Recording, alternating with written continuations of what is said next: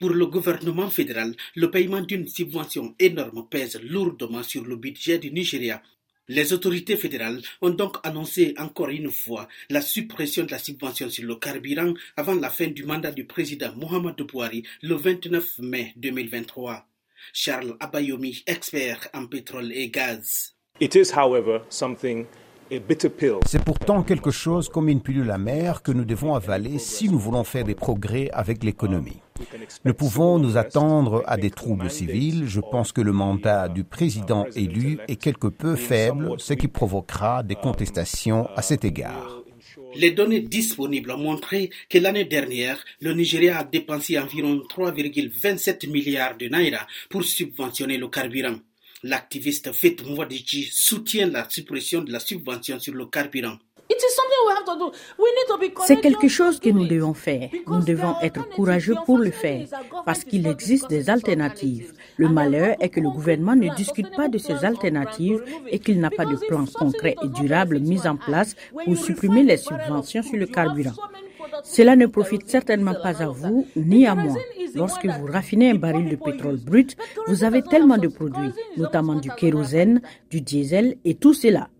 Le kérosène est celui que les pauvres utilisent, mais le kérosène n'est pas subventionné.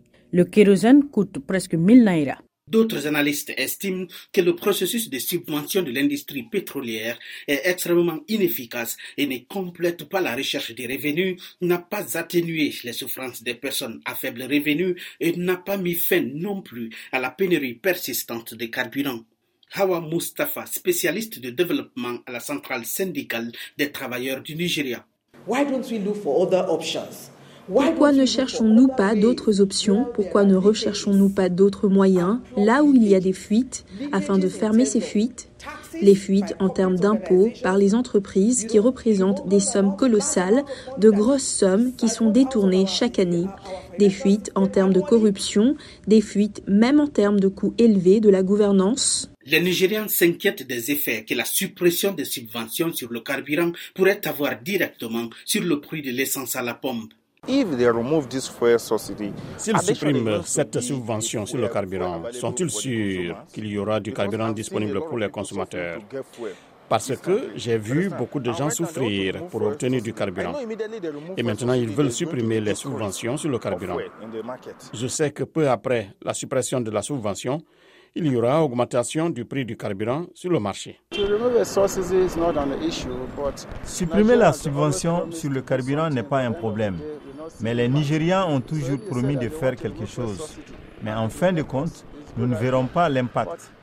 Donc, s'ils disent qu'ils veulent supprimer les subventions sur le carburant et qu'ils nous aideront, c'est une bonne idée. Mais quand ils suppriment et qu'on n'a pas vu d'impact, c'est qu'ils ne sont pas sincères avec nous.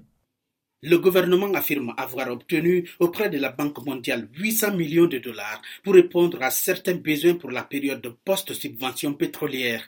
Le Nigeria subventionne son industrie pétrolière depuis 1980. Mais le chef de l'État de l'époque, Olusegun Obasanjo, avait estimé que les Nigériens moyens ne pourraient pas se permettre un gallon d'essence à la pompe. Il avait introduit un plan de subvention pour baisser le prix de l'essence. Gilbert Tamba pour VOA Afrique, Abuja.